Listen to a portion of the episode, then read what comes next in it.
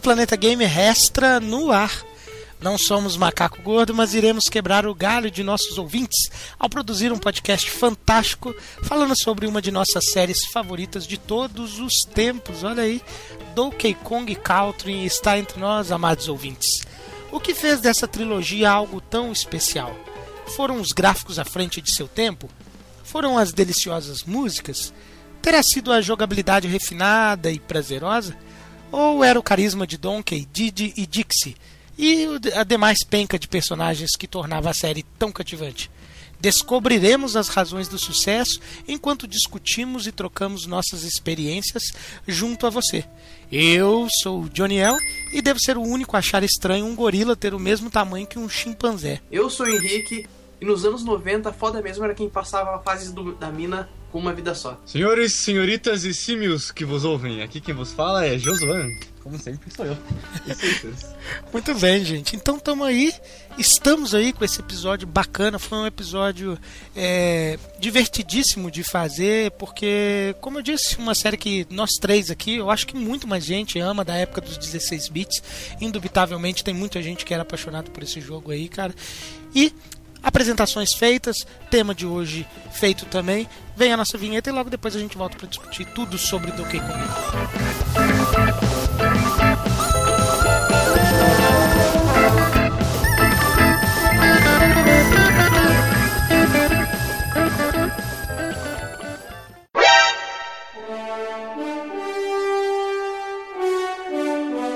RPG Cast, rodando o planeta gamer. Sit, would you kindly? Listen, would you kindly?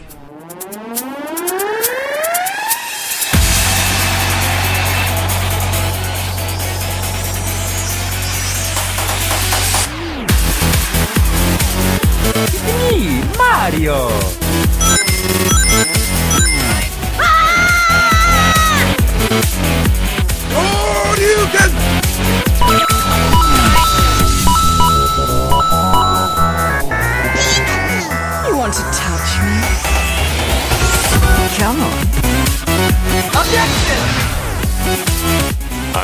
Shepard, and this is my favorite store on the Citadel.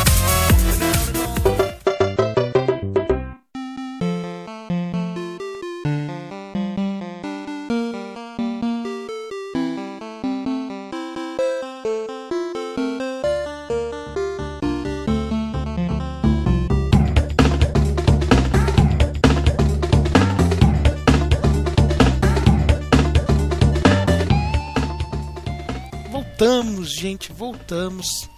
Olha que bacana, então, antes da gente começar a entrar ali mesmo, lá em 94, quando surgiu o Donkey Kong Country da Rare, vamos fazer uma, uma contextualização rapidinho aqui primeiro. Para quem não sabe, eu acho que se você é hardcore como nós que fa- fazemos o programa aqui, você já deve saber que o Donkey Kong, o personagem, nasceu lá em 1981 em jogo homônimo, né? Jogo de mesmo nome. E esse jogo, agora que você já está ouvindo, já deve estar deve estar lembrando, esse jogo se tornaria ainda mais famoso e importante para a história dos videogames por ser a primeira aparição de um certo bigodudo bem famoso aí. Na época ele ainda não recebia o nome de Mario, mas foi em 1981 que surgiu o Donkey Kong e o Jumpman também. É, Henrique, sabia dessa, né? Essa é, essa é clássica já, né? Sabia dessa? Ah, essa é fácil, né, cara? É, muito bem. E, e você, Josuan, conhecia também esse passado do. Mario? Claro, né, cara? Meio. Claro, claro, eu cheguei a jogar, né? Não na época que saiu, claro, mas quem nunca jogou, né? Agora, Com os barris e. é bem isso mesmo, cara. E agora eu não sei se vocês sabiam é- dessa, mas vocês sabiam que o, esse, esse mesmo jogo do Donkey Kong era pra ser um jogo do Popeye, cara? Isso eu não Essa eu sabia. não sabia, não. É, era pra ser um jogo licenciado. Era a Nintendo, a própria Nintendo que faria, mas era pra ser um jogo licenciado, onde o Jumpman seria o Popeye, o Brutus seria o, o Donkey Kong, né, o inimigo, e a princesa que tem que salvar, que na época nem era a Peach, eu esqueci o nome dela agora, seria a Olivia Palito, cara. E aí houve alguns problemas com o direito lá e fizeram com que o Miyamoto-san é, criasse dois dos mais icônicos personagens da Nintendo, que são justamente Donkey Kong e o Mario. Mas hoje nós estamos aqui para falar sobre Donkey Kong Country. Vamos voltar no tempo aí, vamos direto para 1994. Foi quando teve a, a, explosão e o reconhecimento da Harryware mesmo, né, cara, que é a empresa que produziu é, o jogo. A Harry, para quem não sabe, é uma empresa britânica. Ela foi fundada, na verdade, lá em 1985, bem antes do lançamento do jogo. E claro, ela já tinha produzido alguns jogos anteriores, inclusive para a própria Nintendo, né? Ela trabalhou lá no Nintendinho, no NES, e produziu entre outros games um dos mais famosos aí, é o famoso Battletoads. Conhece o Henrique? A dific... Conheço, só nunca consegui zerar. É, mas é isso que eu ia falar, a dificuldade. Zerei, né? Conseguir zerar Battletoads tem que ser muito bom. a, a, dificuldade descabelante de, de Battletoads, né, cara? É... Enfim, era um, mas era um jogo muito lindo pra época dele. A, a Harry já mostrava certo talento ali, Battletoads era bem bonitinho, era bem feitinho, e uma dificuldade, talvez a dificuldade mais insana dos games aí. Não sei se é a mais, mas é uma das mais ah, insanas. Ninja Gaiden é pior ainda. Ninja Gaiden é pior? É, acho que sim. É, Ninja Gaiden era pelão também, cara, era cabeludo. Mas enfim. E aí, é, lá em 94, a Harry se tornou o second part da Nintendo e acabou gerando uma aliança que durou por um bastante tempo. Eu acho que foi até ali o a, até o GameCube, se eu não me engano gerou ótimos jogos também é, por parte da Harroware e fez muito jogo também ali no Nintendo 64 mas em 94 surgiu mesmo foi é, o aclamado Donkey Kong Country esse jogo fantástico aí é, primeiro gostaria de perguntar o Henrique você lembra onde que você jogou qual, qual que era como que foi a tua primeira experiência com Donkey Kong na época, cara? Donkey Kong foi o Donkey Kong 1 mesmo. É, na época era aquele esquema que a gente ia nas locadoras alugar os jogos toda vez. É, é, não, tinha, não tinha muita informação, cara. Eu lembro que foi meu irmão que escolheu o jogo, meu irmão mais velho. Ele trouxe para casa, não sei se ele tinha visto em alguma revista, naquela Super Game Power da vida. E quando colocou a primeira vez, eu acho que não, não tem uma pessoa, cara, que jogou isso na época, lá nos anos 90, e não explodiu a cabeça quando viu os gráficos disso. Era alucinante mesmo, cara. Era muito lindo. Eu me lembro também que na época, você falou bem, cara, era coisa de locadora. Eu não cheguei. Quando eu vi Donkey Kong a primeira vez, porque eu fui demorar a ter o Super Nintendo, a, a época era mais difícil, né? As coisas eram mais complicadas. Eu fui ganhar meu Super Nintendo mesmo lá em 95 ganhei até de Natal. E a primeira vez que eu vi Donkey Kong Country, cara, foi um ano anterior, assim, cara. Eu tava lá na locadora sapiando a galera que tava jogando. Provavelmente eu gastava muito jogando Mario World, cara, é, na locadora que eu era apaixonado assim. E eu vi alguém jogando lá, cara. E foi bem naquele nível. Acho que é o segundo ou terceiro nível do primeiro mundo, assim, que tá caindo uma chuva pesada, sabe, cara? E aí eu vi aquilo, foi o que você falou, explodiu a cabeça mesmo. Eu falei, caraca, velho, o que, que é isso? É Super Nintendo mesmo tal. É, na minha mente infanto-juvenil lá, cara, mas eu achei lindo mesmo. E, e, e você, Josué, lembra como que foi a tua primeira, teu primeiro contato com Donkey Kong Country? Eu posso estar errado, senhores, porque já faz quase 20 anos, mas acredito que eu tenha jogado numa locadora, eu me lembro muito bem o nome da locadora ainda, era a locadora da Regina. A gente ia lá, alugava ou jogava lá, no caso eu jogava lá ainda, isso foi antes de eu ter o meu Super Nintendo, em 96, no começo de 96, que eu ganhei o meu no final do ano, mais ou menos. E eu não ia lá para jogar Donkey Kong, eu ia lá para jogar Mega Man. Mega Man. Mega Man Mega X. Man, Mega Man X. É, e acabei jogando com minha irmã, eu acredito. O Donkey Kong. Se eu não me engano. É. Acabei jogando lá. Daí, como ele tem um multiplayer, né? Por mais que não seja. Ah, é bom, cara. Não dá pra dizer que é ruim. Mas eu acabei é. jogando lá. Naquela é. coisa de ficar esperando. Daí a minha irmã morria. Daí eu pegava o outro jogador. Ah. ah, isso com uns 6 anos de idade. Então. É o que você falou, não era bem um multiplayer, né? Mas era o que a época permitia Exatamente, fazer, é, né, cara? Era, era o que dava, né, cara? Eu ainda acho o modo do Mario um pouco mais interessante, cara, porque a tua vida era tua e você cagava à vontade, né, cara?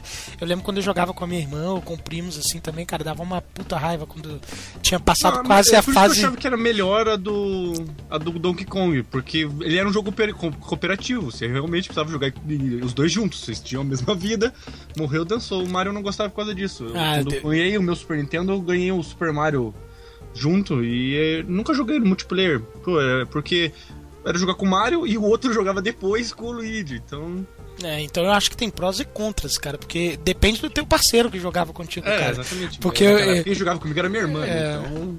Eu me lembro que, tipo assim, eu passava a maior parte da fase inteira, assim, cara. Não que eu seja bom nem nada, assim, cara, mas é, tem um pouco mais afinidade com, com games. Eu lembro que eu passava quase a fase inteira, assim.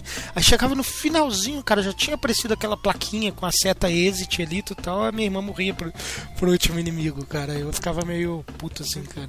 Mas é, era o que a época possibilitava, né, cara? E aí, então, depois que eu ganhei meu Super Nintendo, eu cheguei. Eu acho que.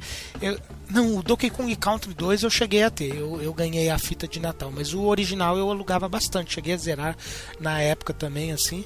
E. Enfim, é, já que já falamos da- da- das nossas impressões à época, como que, que foi experimentar o jogo na época, vamos falar um pouco de como que foi a sensação recente quando a gente revisitou o jogo. É, Henrique já falou que era um jogo muito bonito, que, que explodiu a cabeça e uma coisa que me impressiona, Henrique, é que ainda hoje os gráficos pré-renderizados em 3D, cara, ainda hoje eles são bonitos, né, cara? Envelheceu bem o jogo, né? Sim, porque eles pe... é, na verdade a maioria dos jogos 2D envelhece muito bem, certo? Então não.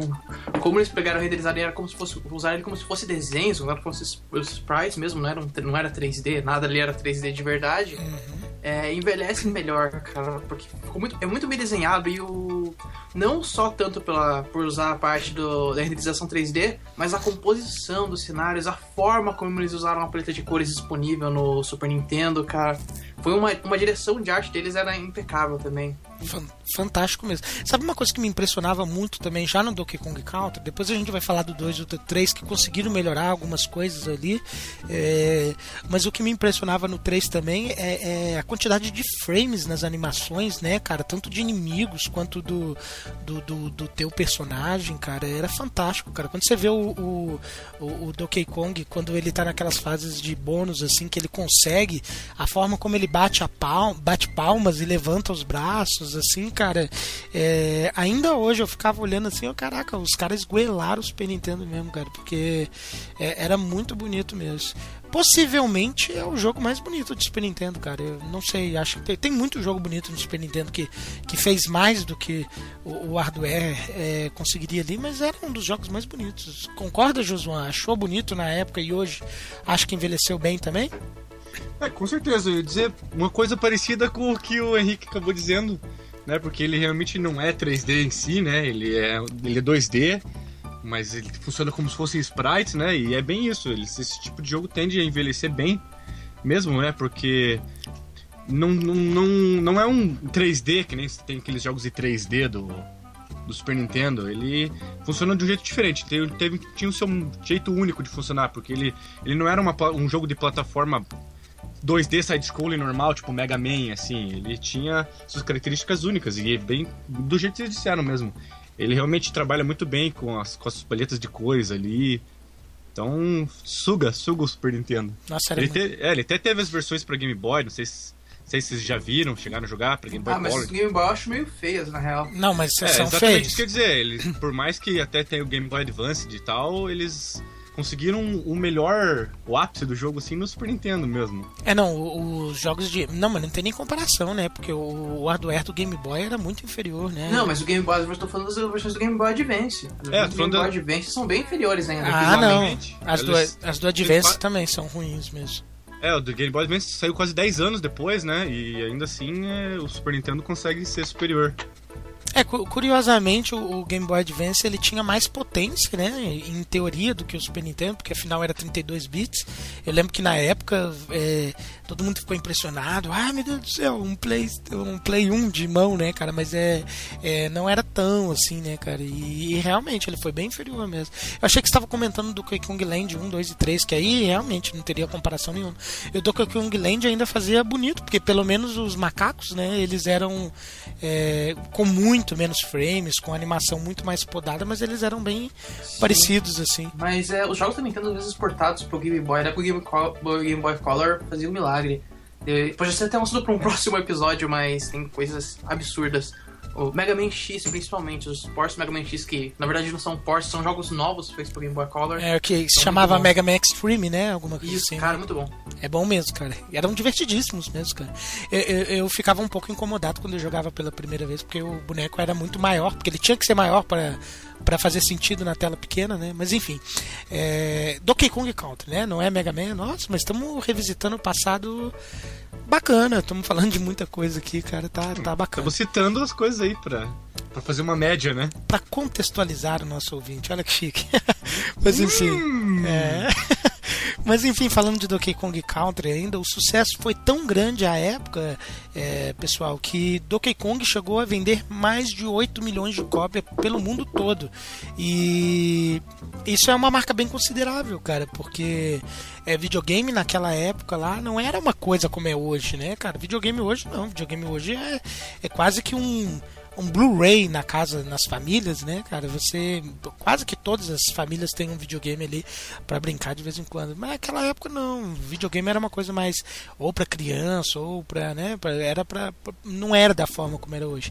E essas 8 milhões de cópias são tão impressionantes que Donkey Kong Country chegou a se tornar o segundo jogo mais vendido da GameTeka é, do Super Nintendo. Você sabia que ele tinha sido tão bem sucedido assim, ô Henrique? Sabia. E a- apesar disso, os, os, os outros jogos, que na minha opinião, um, um é excelente, mas não é o melhor da série. é, Ah, vamos- são- já- vamos concordar, vamos Não é quando a gente diz um, que um não é o melhor, não quer dizer que ele seja um jogo ruim. Uhum. É, mas não. Os próximos eles conseguiram vender absurdos ainda. Mesmo vendendo menos, vendeu. Eu não sei os números exatos agora, eu sei que o 2 vendeu um pouco menos e o 3 vendeu um pouco menos ainda, mas já tava no fim da vida do, do Super Nintendo de qualquer forma. O Super Mas o os três meio jogos têm números muito bons pra época. muitos Nenhum bons, deles vendeu menos de um milhão. É, exatamente, muitos bons, muito bons mesmo esses números. Inclusive isso aí que você falou do, de da questão de qual jogo vai ser melhor da trinca, da trilogia original, essas coisas a gente vai discutir um pouco mais pra frente também, é, é, ouvinte. Mas é, a minha já adianto que a minha opinião é um pouco parecida aí com com a do Henrique, que eu acho que Donkey Kong Country 1 foi fantástico, mas ele não é o melhor jogo da série, mas um pouco adiante a gente vai falar um pouco sobre isso aí com mais detalhes. Enfim, claro, Donkey Kong Country tinha uma historinha também, uma história bem simples para um jogo de plataforma, como era é, de se esperar na época. Tínhamos o Donkey Kong, que é o gorila que, que protagoniza a série e dá o nome para a série também, o Donkey Kong. É, temos o, Di- o Diddy Kong, que é o seu parceiro Mirim, que é um chimpanzé. Temos o, o, o vilão da série, que é o King Roll, que é um jacaré, né? Não, não- nunca vi um, na vida real um gorila brigando com um jacaré, mas enfim, dentro do mundo dos videogames, tudo aí ganha uma cor diferente. E o Eu também nunca vi um gorila andando em cima do rinoceronte, cara. Bom, eu nunca vi uma abelha do tamanho de um gorila. É. E como eu brinquei no início, o tamanho de um chimpanzé também não é o mesmo do, de um gorila. Mas enfim, é, faz parte da fantasia, né? Tínhamos o Cranky Kong Tem também. pior ainda que isso, na verdade. Eu nunca vi um, um gorila montando um golfinho. Não, um golfinho, não, um peixe-espada, cara. É, pior ainda, pior É, ainda. tá. O gorila nem vai na água. É, o gorila nem respira debaixo d'água, né, cara? Bem lembrado. Mas enfim, e tem mais um monte de outras bizarrices aí que provavelmente a gente vai lembrar enquanto estiver falando aí no programa, ouvintes.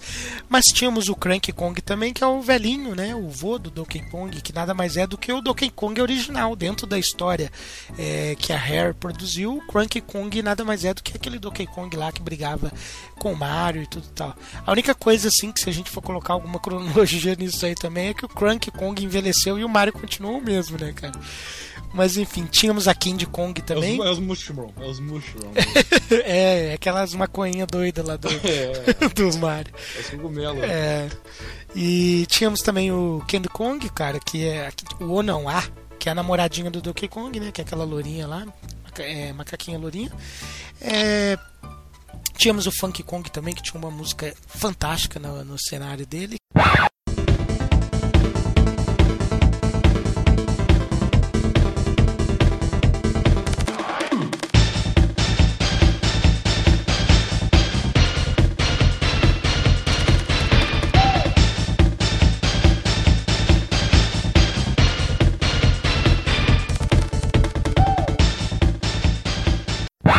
Claro, mais uma galera de amigos animais.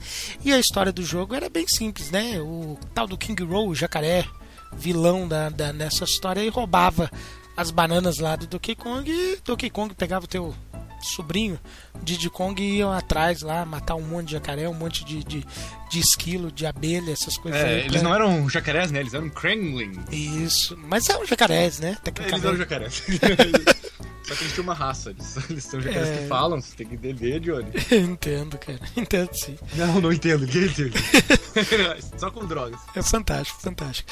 E, e então tá, tinha essa historinha básica também e tínhamos as músicas, né? Que As músicas, as músicas que, que em toda a série, é, toda a trilogia original man- mantiveram uma qualidade altíssima, né, cara? Era algo fantástico mesmo, muito bem construídas, assim, é, é, músicas variadas. Eu diria que são também, mais uma vez, é, provavelmente as melhores músicas do Super Nintendo também, junto com alguns outros jogos aí, talvez Final Fantasy, é, do Nobu Uematsu, enfim, são, eram músicas excelentes mesmo, cara, com bastante é, simulação de guitarra, percussão, essas coisas eram músicas fantásticas.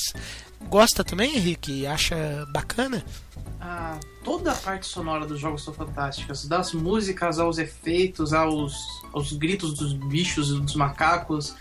É, e o clima que eles passavam não era, por exemplo, só uma música. Tipo, pegava um, um estilo de música e replicava por todo o jogo. É, o músico que você tinha numa fase da água era um estilo completamente diferente da que você tinha numa fase na floresta. A, a música. Não sei nem se dá pra chamar de música, mas a parte sonora das fases dentro de cavernas era incrível. Você ouvia gotas no fundo, É você ouvia o eco. Cara, perfeito.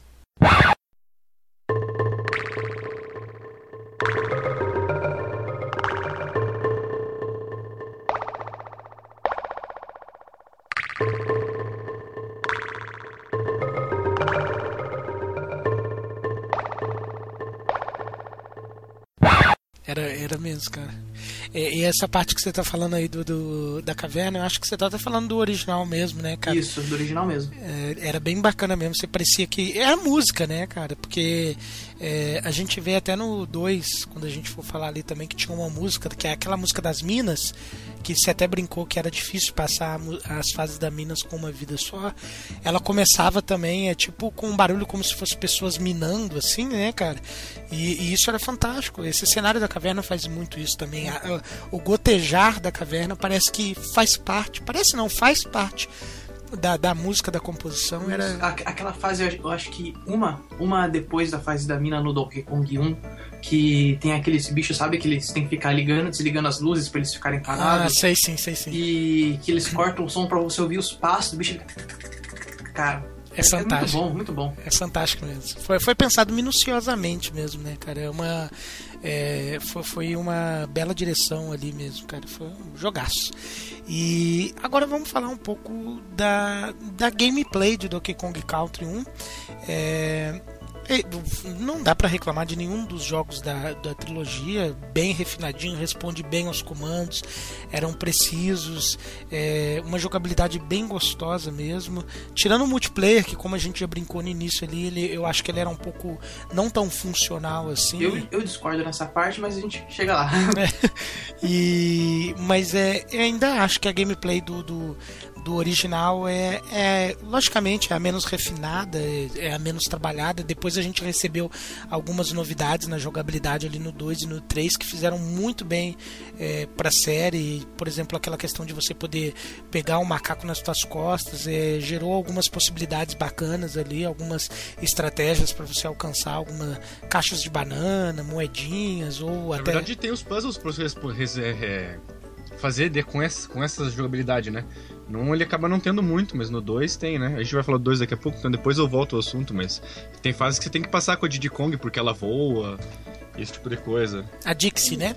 Mas É, o, o- Exatamente.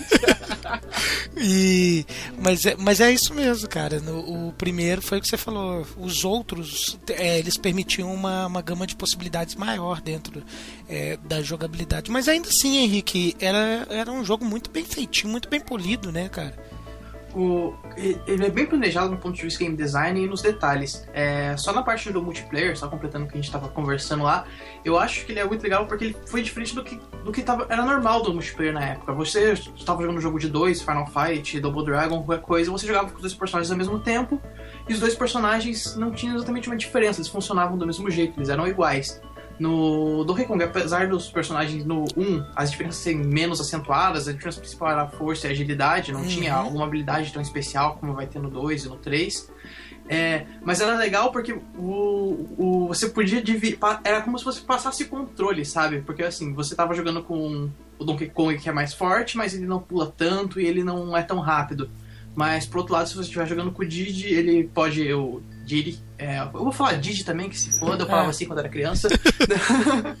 e ele é mais ágil, ele pula melhor, ele consegue passar mais rápido pelos obstáculos, porém, certos inimigos ele não consegue matar. Então era muito legal essa interação de você estar tá jogando com o seu amigo, por mais que ele não esteja controlando naquele momento, chega um momento que você precisa dele. Ele fala assim: olha só, passar para você, passa essa parte aqui, você que vai ter que matar esse bicho, você você tinha que interagir, não era uma coisa individual, porque se você está jogando Final Fight, cada um briga com o seu, vocês não estão é. interagindo, você cada um está se preocupando em quem que ele vai bater só. Agora no Donkey Kong você era obrigado a pensar em conjunto com quem você estava jogando. Falar assim, não, ó, você vai ter que passar essa parte, eu vou ter que passar essa. Era muito legal, gostava bastante, jogava bastante com meu irmão isso. Eu concordo com você, acho que tudo que você falou faz sentido, exceto uma coisa. É, eu tenho, a, eu tenho a, a, impressão, né? Nós rejogamos os jogos recentemente, mas eu tenho a impressão que o jogo favorecia muito mais o Diddy Kong do que o, o, o Donkey Kong, cara. Eu, eu digo assim, é, os momentos que apareciam os inimigos que, o, que só o Donkey Kong matava não eram tão frequentes assim, a ponto de, de, de flertar com essa possibilidade que está falando de ter que trocar toda hora. E eu, morria de raiva recentemente, agora principalmente em fases, aquelas fases bem cabeludas ali a partir do terceiro e do quarto mundo, onde você tem que ter um pouco mais de precisão na hora do salto, para você é, tá pulando no, naqueles pneuzinhos para você passar por uma abelha, esse tipo de coisa. O teu salto precisava ter muito mais precisão e eu tinha e o Donkey Kong, como você disse, ele era mais lento e isso influenciava inclusive tanto na questão da queda dele quanto do, do salto dele, assim, eu ficava muito incomodado. Eu, eu acho que o Diddy Kong favorecia quem, quem, conseguia, quem consegue jogar um pouco mais velozmente, assim, sabe? Mesmo porque o inimigo forte, que nem você falou que precisa do Donkey Kong, é, ele é facilmente evitado mesmo porque os inimigos em Donkey Kong Country, não todos, mas a grande maioria, eles não são inimigo no sentido de te confrontar para te matar, sabe? Ele, eles são mais obstáculos do cenário mesmo, sabe?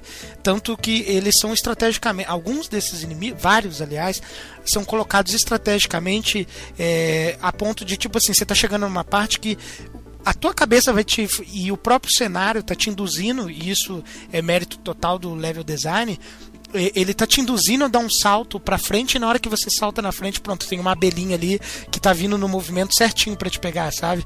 E mas enfim, eu tenho essa impressão. Eu achei que no original o Diddy Kong era mais favorecido, não tinha tanto. O, o, balanceamento não era tão perfeito assim. Mas eu ah, acho. mas isso é verdade. No 1 ele realmente. Mas todo jogo tem uma principal vantagem. No 2, por exemplo, o 2 a Dix é muito, uma opção muito melhor para ser jogado do que o Diddy. É. Ela, a probabilidade dela sair girando. Bom, a gente vai chegar na hora comentando no 2, mas no caso assim, no 1 o Diddy é superior, no 2 a Dix é superior, no 3, eu ainda fico com a Dixie de qualquer jeito. Muito bem, cara. É, então tá, já que eu comentei aqui de, de level design, eu acho que mais uma vez, cara, é, eu acho que a gente meio que induz aqui mais ou menos o que, que vai ser dito lá no final do episódio. Mas apesar do level design do, do original ser fantástico também, as fases são bacanas, eu acho que é o level design menos inspirado da trilogia aqui, cara. É, e começo fazendo uma crítica à curva de aprendizado dele. Eu acho que o 1 é, ele é o que ele é o que menos te dá tempo para você entender toda a mecânica do jogo. Inclusive no mundo 1, depois que você passa uma, duas, três fases, eu acho que antes da fase da água, uma fa... não, uma fase depois do, daquela primeira fase da água do primeiro mundo, ela é uma fase absurda de difícil, cara, sabe? É, é para eu lembrar vocês dois que estão ouvindo melhor e até o ouvinte, é uma fase que tem muito barris, aqueles barris que você tem que ter apertar o botão na hora certa para você ser lançado é, pro, baú, pro, pro, pro barril adiante e tem abelhas entrando no meio do teu caminho e você tem que desviar. eu acho que é o jogo que ele tem é, é, a curva de aprendizado dele é a que, me, a que mais pune assim dos três jogos assim. É a menos é, é, a, é a que menos vai à medida que o jogador vai aprendendo a jogar o jogo ali. Teve essa impressão também Henrique? Diria que o, o original é o mais difícil dos três? Não, mais difícil é difícil é difícil porque a dificuldade é uma coisa da série por mais que esteja vá acentuando um pouco porque a principal diferença nos, nos outros dois jogos é realmente a Dixie, porque no primeiro você ainda tem aquela tática da, daquele giro da estrelinha ali do Didi que você consegue dar um pulo mais alto e você consegue dar um pulo duplo, no, vamos simular assim, que você. Não sei se vocês lembram desse momento que se você dá, uma, dá aquele giro do Dixie na ponta de uma plataforma, ele vai flutuar por um tempo e você vai poder pular depois. Então Uhum. são. Isso é uma coisa que acaba. Não sei se foi. Eu acho, imagino que foi intencional deles, pra facilitar mas que com o giro-giro da Dixie ficou muito mais fácil no, no- nas sequências. E isso é um fator que facilitava um pouco as partes de, que precisavam de um pulo mais preciso, de ao, é, aquela que tem a parte de plataforma mais complexa. Agora, quanto à curva de aprendizagem, eu não, eu não sei, porque não me incomoda. Eu, eu gosto bastante disso. Eu não, eu, não, eu não gostaria se fosse algo muito mais fácil, algo mais simples, porque eles introduzem aos poucos. Só que eles não, não perdem tempo. Por exemplo, no 3, onde você tá andando e aparece um a letra, o, botão que você tem que apertar. Por exemplo, aparece A pra você saber que você tem que apertar em formato de banana lá, com as bananinhas que você pega. Não- isso realmente não tem no, no primeiro jogo, mas não é algo que fizesse falta, porque naquela época é, era muita experimentação, cara. Eu não, eu, não, eu não lia manual de jogo, porque até porque a maioria dos jogos eram alugados. É. Mas a primeira coisa, que tava na primeira fase, cara, que a gente fazia, era- eu, hoje, o boneco parado apertava todos os botões pra ver o que cada um desses botões fazia. Depois a gente continuava o jogo. Então assim, a gente já sabia, ah, isso aqui rola, isso aqui. Tinha os padrões, porque a gente sabe que segurar Y o personagem vai correr, que é comum em qualquer jogo de plataforma. O B geralmente vai pular. Daí a gente viu o que esses botões faziam e seguia. É, como os próximos jogos introduziram muitas mecânicas novas, é, desde um macaco pode segurar o outro e jogar pra cima, ou pode planar, ou pode fazer qualquer. Ou os, os próprios animais têm ataques especiais agora, não é só mais uma força ou mais rápido. Há necessidade, nesse caso, por, por ter elementos mais complexos, tá adicionado tantos elementos novos, de explicar com mais calma. Olha só, isso aqui é novo, isso aqui não tinha antes, agora tem recursos a mais. Mas no primeiro jogo eu realmente não senti falta, cara, disso. Não, não me incomodava. Até porque o Donkey Kong tem uma coisa bem legal que qualquer fase difícil no Donkey Kong, muito difícil, eles colocam uma opção pra você pular. Se você Colocam perceber que todas as fases difíceis do Donkey Kong tem algum barril especial no começo da fase que permite que você vá pra metade, pro final muito rápido. Uhum. Foi assim, na- é assim inclusive na fase que você citou, que no- em cima das primeiras árvores tem um barril que joga você lá, vai barril, barril, barril joga você lá pro meio da fase. É assim na fase da mina, que se você logo na primeira fase se você pular embaixo É, você um pula- que te joga lá pro final. É, você pula logo antes daquele barril lá, por exemplo, que vai te jogar no, no, no- no carrinho da mina, você já puxa um pouco o controle pra ali e você já vai cair, né, cara? Isso, então, ele sempre tem essa opção de você, olha só, por- e não, não sei, por mais que não, não tivesse internet na época, não fosse tão acessível, no caso, pelo menos, é, eram coisas que você descobria experimentando. Você conseguia, se você, olha só, tá difícil essa fase, eu vou tentar ir por cima. Então você acha o barril que te joga lá na frente. Tá difícil esse negócio, vou ver o que tem. Ou qualquer pessoa que jogou Mega Man sabe que quando no Mega Man X você via um buraco, você ia deslizando na parede pra saber se tinha alguma coisa escondida naquele É. buraco. Macetinhos, né, cara? É, eu acho que é uma coisa da época, uma explicação pra gente que agora tá acostumado com outros jogos mais modernos, pode parecer estranho. Mas na época não me incomodava, eu acho que era, era o padrão, eu acho. É, eu até concordo com você, mas eu acho que assim, é, em termos de, de comparação com os outros, eu acho que o 2 e o 3 faz isso de forma mais, mais suave, de forma mais é, amena, assim. Ou seja, você nem percebe que você está aprendendo, sabe? Algumas coisas assim. E, e no 1 eu tive essa impressão, que de repente, assim, você já caiu nessa fase extremamente difícil no início, não hoje, né? Porque hoje é, é, a nossa habilidade mudou, nós já somos adultos, compreendemos melhor é, é, rapidamente as, as questões ali da, da gameplay, mas na, na época eu lembro que eu me batia é, bastante. É, outras coisas, mais duas coisas pra gente fechar o Donkey Kong 1 Country 1 aqui, cara, é, que eu gostaria de comentar. Primeiro, tinha algumas coisas no cenário é, do Donkey Kong Country de toda a série que eu achava fantástica. Por exemplo, o mapa o, é, o principal ali do Donkey Kong 1, é, quando eu era criança eu não percebi isso, mas é, depois quando eu fui me tornar mais velho eu percebi. À medida que você vai passando os mundos, aquele barco do do King Royal, é, ele vai se aproximando da ilha, né, cara? E eu achava, acho isso bem legal, assim, essa interação. Não sei se vocês estão sabendo o que eu tô falando. Sabe o que eu tô falando, né, Henrique? Sim, é cheio de detalhes. Por exemplo, tem outro detalhe interessante que na primeira fase, sabe, quando você inicia a fase, se você entrar na caverna, você ver a caverna livre de não tem banana nenhuma. Aham. Daí conforme você vai passando o chefe, se você voltar na primeira fase e entrar na caverna, as bananas que você ganhou estão lá. É, Ao ponto de fantástico. você chegar no último chefe, quando você tá lá pra só pra matar o. lutar com o crocodilão, que. Ó, spoiler, né? Todo mundo sabe quem que é o boss final do É. Donkey Kong. E- Ele falou no começo, entendeu? É. Porra, eu falo assim, "Ô, o cara deu spoiler de Donkey Kong. Vá, vá, vá. E você entra no final, você vai ver que tá todas as bananas dele recuperadas. Então é um detalhe na primeira fase. Fantástico. tu- Não é obrigatório você ver, mas eu, É um cuidado, né? Eles terem essa preocupação de, olha só, ele realmente pegou as bananas de volta e agora eles estão lá. É muito bom, é, é muito legal esses detalhes, essa preocupação mínima nas coisas. É, esse tipo de cuidado é muito legal também. E outra coisa que acaba se tornando uma crítica, quem tá ouvindo não vai me, me crucificar não, cara. Eu acho Donkey Kong Country 1 um baita jogão. No final eu vou dar minha nota pessoal pra cada um dos jogos, vocês vão entender. Mas eu acho que dos três, assim, eu acho que é o que... É, é, eu acho que é o que... é- Foi o primeiro, né? Ele é o menos polido. E, e tem uma, os baús de bônus também pra você ganhar... é, aliás, você nem ganha moeda bônus como são nos outros dois, né? Ou moedas crancões, Não. como o Josuan falou, com moeda de bônus no terceiro. No primeiro, não. Você entra no, no- no- nas fases bônus ali para você ganhar ou mais banana, ou conseguir vidas, ou conseguir aqueles, aquelas três totens de ouro lá para você ir para outras fases. E assim, eu acho que essas fases bônus também, dos três, são as menos inspiradas também. Tem alguns minigames interessantes, é, do tipo. é, tipo, esconde o item nos barris e você tem que fazer um jogo de, de vista rápido, outros são de habilidades para você pular em cima dos bichinhos bocudos e ele vai dando banana até você conseguir uma, uma letra no final. É, mas eu acho que são os menos inspirados também e eu gosto muito do padrão que o 2 e o 3 coloca para as fases bônus, é, que são alguma, alguns desafios é, pré-determinados, mesmo que eles mudem de um pro outro são desafios predeterminados, tipo mate os inimigos, é, encontre a fase até o fim do tempo, é, e eu gosto mais dessa, desse, dessa padronização, assim, eu acho que fica é, mais bacana. É, Henrique ia falar alguma coisa? Concorda? Não? Acho que. Concordo plenamente nessa parte, cara. Os bônus depois são muito mais elaborados mesmo, eles são mais simples no primeiro jogo. É, não sei se é porque. Não, não dá pra criticar a gente falando, não, porque era o primeiro jogo, né? Eles então. Eles tinham que evoluir no próximo, eles estavam definindo numa base. Obviamente, nos, na sequência, o jogo evolui e melhora isso. Mas eu concordo com você, o 2 e o 3, principalmente a parte dos objetivos, ficou bem legal. Então tá, é isso aí. Encerramos aqui Donkey Kong Country 1 e a gente já já volta para Donkey Kong Country 2.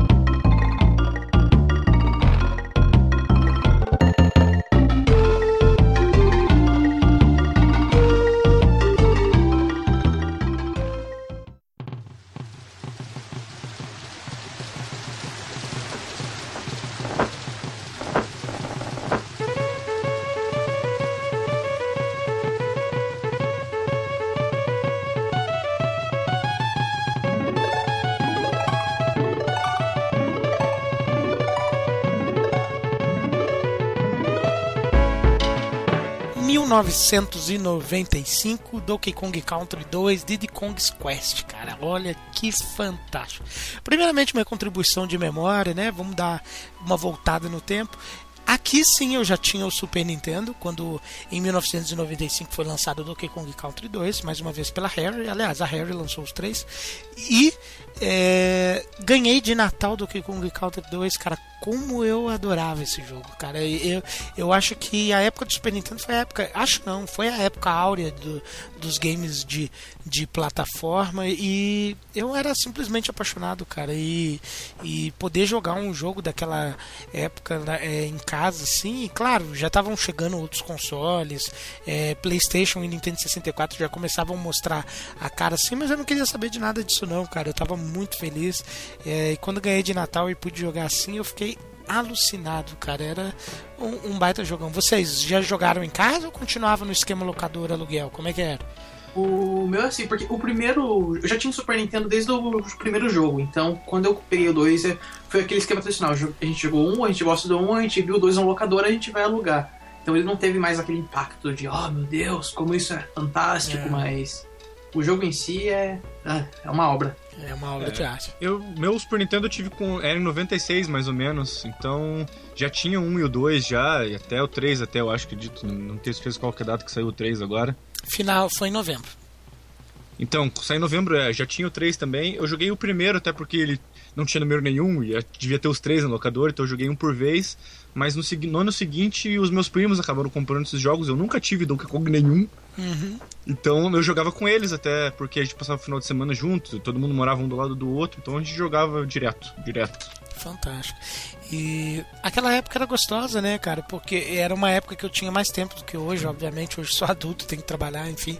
É, mas era uma época bacana, porque a gente ganhava poucos jogos e, e alugar também. A gente alugava todo final de semana, mas os jogos que a gente tinha em casa, pelo menos eu, é, eu desfrutava ao máximo dele, cara. A gente jo- jogava, rejogava, rejogava de novo, rejogava de novo, fuçava cada cantinho assim. É, era muito bacana, cara. Era boa época, foi uma, foi uma boa época. Mas enfim, Donkey Kong Country 2, obviamente é a sequência do bem sucedido Donkey Kong, Donkey Kong 4. E eu logo faço uma afirmação. Kong 4? Ó, Donkey Kong Country. Que é isso? é, mas eu já faço logo uma afirmação, cara. Donkey Kong Country 2 era mais do mesmo? Não, eu acho que era muito mais que o mesmo, cara, porque é, eu já vou falar logo de cara, né? Apesar de no primeiro bloco ter parecido que eu tava metendo um pau no Donkey Kong Country, não, eu acho um jogo fantástico, mas o problema é que o 2, ele ele é muito mais completo em tudo, cara. Ele, é- ele faz é, tudo de forma muito mais é, redonda, de forma mais polida. É, eu vou tirar talvez os gráficos, que o primeiro já era muito impressionante graficamente. O primeiro era muito bonito e assim, a gente não vê um, um salto muito grande gráfico de um jogo para o outro. Todos os três são, são muito bonitos. E nem sonoramente, todos os três jogos têm belas composições. Eu até colocaria que o 3 é um pouco inferior em questão, em questão de música. Mas, é, mas o 2 ele era muito mais que o mesmo ofereceu. É, antes, sem entrar em gameplay, porque a gente já vai falar disso, Henrique, mas você concorda que o 2 era mais jogo do que o original? Ué, mas é- isso é o esperado, não é? Ué, É uma evolução, é uma sequência. Eu acho que não sei. Quando. Isso é o esperado, mas nem sempre acontece. É né? isso que eu ia falar, É, não necessariamente. o- Porque. É que, realmente o- mudou demais. Não sei se a gente tá velho, mais chato com as coisas, mas. É o apego com a, aquela época era, bo- era muito bom, não sei o que é, mas. Era muito e bom. A, a evolu é a evolução do jogo. É o primeiro jogo melhor. É, como você disse, é muito mais do mesmo. É, pegaram tudo que deu certo no primeiro e melhoraram isso. Que é o, é o esperado de uma sequência de um jogo de sucesso. Não acontece sempre, claro, mas é, não é uma diferença tão brutal. Por exemplo, você pega. Vamos pegar um jogo relativamente recente, Assassin's Creed e Assassin's Creed 2. Que a diferença de um jogo pro outro é brutal em qualidade. É, ali é, os dois são jogos bons, ele pegou e adicionou alguns, alguns detalhes a mais, alguns elementos a mais que só, só deixaram o jogo melhor. Não chegaram a comprometer a experiência de quem gostava do jogo antes e pra quem já curtia a franquia, ou até mesmo pra quem tava pegando o jogo agora, ainda continuava algo bem legal. Eu só acho o seguinte: tem é, tanto no cinema quanto nos games, Henrique, tem muita sequência que perde a mão completamente do que foi o original, assim, não entende a essência do que, que o primeiro fez e acaba perdendo a mão, assim, é até mais comum do que se vê. Mas nos games não é tanto assim. Geralmente a, a segunda versão de qualquer coisa é, nos games tem uma tendência a ser um pouco mais. é, é, ser um pouco é, melhor. Tem um exemplo também de Far Cry 3 e Far Cry 4. É, Far Cry 3 foi muito, muito, muito elogiado. E o 4, ele oferece, pra mim, eu acho que o 4 ele é tipo do que com o Country 2. Ele é muito mais que é, oferta muito mais do que o, o 3 ofertou. E, e tem muita gente que mete o pau, assim, sabe? Não é mete o pau, todo mundo fala que é um bom jogo também, mas diz que o 3 foi melhor, que é um caso assim que, que vai meio na contramão do que a gente está falando. Então vamos falar da história. É, que é bobinha também. Não é bobinha, mas é só um, um plano de fundo para o que importa de verdade num jogo é, como Donkey Kong Country, que é a jogabilidade, as músicas e os gráficos. É, tivemos aqui a inserção do Swanky Kong, que nada mais é do que o Silvio Santos da série, né, cara? Você entrava nele e, e, na época eu achava ruim porque eu, o meu inglês era muito mais fraco e hoje não, hoje eu é, revisitando a série eu achei bem gostoso assim, cara, que ele fazia perguntas dentro do próprio jogo, te perguntava o nome da fase, qual inimigo que você viu, é, o, o, primeiro inimigo que você viu na tal fase, assim, eu achei divertidinho e ele te bonificava com, com vidas extras, assim, bem bacana esse Swanky Kong aí que é o Silvio Santos da série e, e chegou a, a, a aparecer de novo também no terceiro episódio.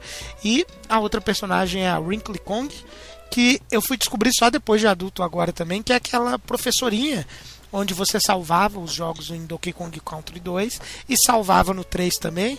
Mas enfim, eu só fui descobrir que, que ela é, é, é a esposa do Cranky Kong, cara, que é o o, o vô do Donkey Kong, cara. Eu achei isso, eu achei isso demais. Inclusive no terceiro. É... No final do jogo não tem eles dois juntos, eles se beijam, tem uma ceninha assim, não aparece em algum lugar. Em algum deles, porque e, eu tenho certeza que eu já vi Então, mas quando, mas quando eu era criança, eu não. Eu não nem me tocava disso, sabe, cara? Agora não, agora depois de adulto eu percebi com facilidade. Inclusive é dito isso, é, no, dá para você entender nos textos dos jogos, cara. Inclusive no 3, você não sabe. Você você salva o jogo com ela de novo. Só que eu achava que quando você entrava naquela, naquela caverna de save do 3, eu achava que era o, o vô deles. E não, é ela.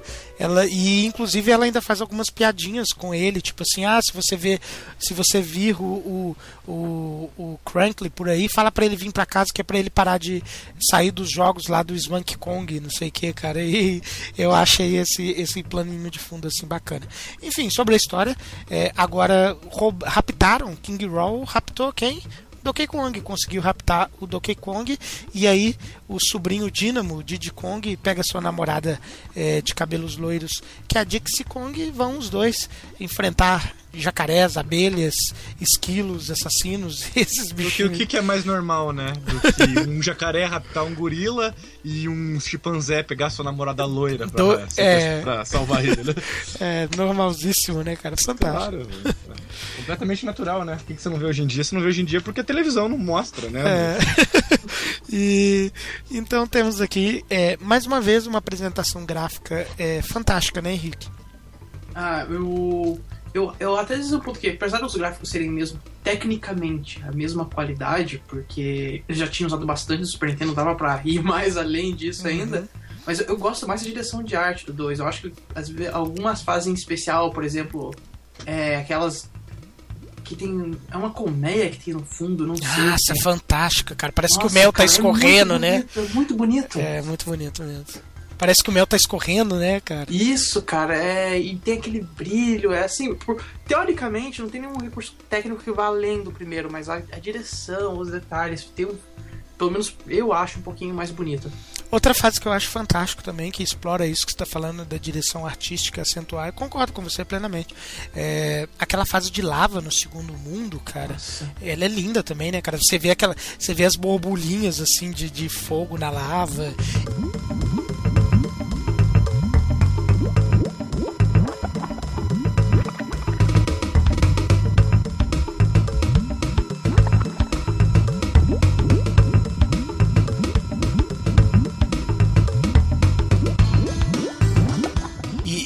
Mesmo no fundo que usa um recurso é, mais simplista, né, cara, que é tipo a cachoeirinha é, do, do Sonic 1 lá no Mega Drive, por exemplo, ainda assim é bonito também, cara, que ele, ele fica aquele amarelo e aquele vermelho bem vivo, assim, cara. É, é eu acho que eles.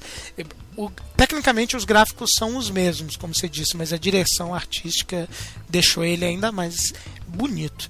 E as músicas, mais uma vez, fazem uma bela apresentação, né, Josuan? O que, que você acha?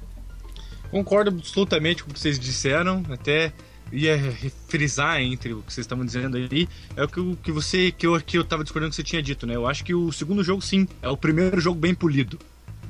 Porque... Ele, ele, é o melhor polido, você diz, né? Exatamente, exatamente também. ele tem tudo que tem no primeiro e ele é mais bem montado, vamos dizer assim, ele é mais bem polido. Ele foi pensado estrategicamente para funcionar melhor com os mesmos recursos. Então, é, a direção de arte trabalhou melhor, colocou mais elementos. Por mais que os gráficos sejam praticamente os mesmos, tem mais elementos para te dar aquela sensação de ambientação ali e tal, que nem vocês falaram na fase da colmeia gigante lá que fica escorrendo É e, tal, fantástico. e tudo mais. As fasezinhas do. do daquela caveirinha do, do trilhozinho lá. Ah, sim, sei sim qual é. Nossa, outra fase que é fantástica e linda desse jogo, cara. Nossa, são diversas. Mas aque- aquela, aquela fase que você tá tipo numa floresta fantasma, lá pelo quarto ou quinto mundo, assim, cara, ela é magnífica, cara. Na época eu lembro que você.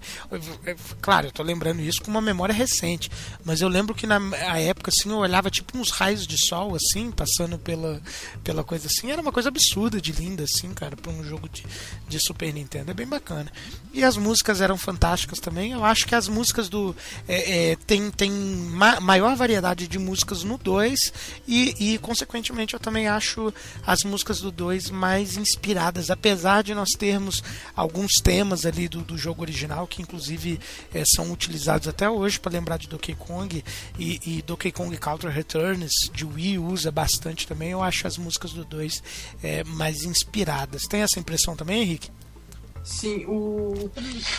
Novamente, não sei se dizer mais inspiradas, mas eu, eu acho que, no geral, o 2 é um jogo melhor mesmo. Então, a, a música parece. Não sei se combina mais, o que, que é, não sei definir o, o- qual é o detalhe, mas. No, no geral é superior. Bacana. Então agora, gente, vamos falar da gameplay ou falar das mudanças na gameplay que aconteceu do 2 pro, pro 1, um, cara. Primeiramente, a gente já falou um pouquinho no primeiro bloco. Primeiro, a gente tem agora a cooperação maior entre os dois personagens, né? Que é a Didi e a Dixie, que a gente já falou. Que é o Didi e a Dixie. Agora você pode não só é, trocar para usar a habilidade de um e do outro, mas aqui a gente tem uma coisa é, menos acentuada do que um, no 1 e no 3. Didi e Dixie aqui eles são mais parecidos é, entre si. A diferença é que a Dixie voa, né? O, o Henrique já falou bastante isso. E, e, o Didi não. Mas em termos de velocidade, de frames, de queda, ou de como que eles atacam os inimigos, é essencialmente é, é o mesmo. A, a Dixie oferta, é, oferta algumas possibilidades maiores de você achar alguns bônus. Você, tipo, você tem que pular de uma parte para outra, que se você não tiver com ela para ela flutuar, você não vai atingir de jeito nenhum com o Didi. Temos essa variação aí maior, que é muito bacana. É, tem aquela questão também, né, o Henrique, que você estava falando é, de, de, pegar o personagem nas costas, né? Como é que, que, que, funciona essa parte de trabalhar com o personagem assim? É, eles usaram um recurso legal de. Por, por você poder ter alguma vantagem a mais quando você está com os dois personagens. Que é para você alcançar algum lugar mais alto, você. O, se não me engano, no 2 ainda não está implementado a parte que vai ter no 3 de eu poder usar o peso do personagem, tá? Porque são dois personagens leves no 2. Uhum. Mas é muito bom você poder alcançar um bônus, você poder pegar um personagem nas costas, o player 2. Novamente, é só quem tá no controle do, do, jogo, do jogo no momento. É, por mais que esteja usando o segundo personagem, o segundo jogador não faz nada nesse momento, ele só fica olhando. É. Que é poder pegar o parceiro nas costas e lançar ele pro alto. Eu só acho, e só tem uma coisa.